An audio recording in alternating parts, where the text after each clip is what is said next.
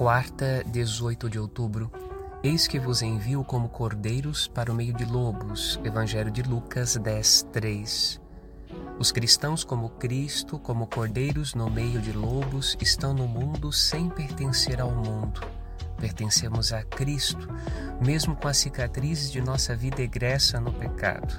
Nossas vergonhas são os sinais de que fomos conquistados por Cristo, como São Paulo. Vive esta semana olhando vez por outra para o céu e repita com fé: Senhor Jesus, sacia-me com a tua presença, pois nada neste mundo pode comunicar tamanha alegria.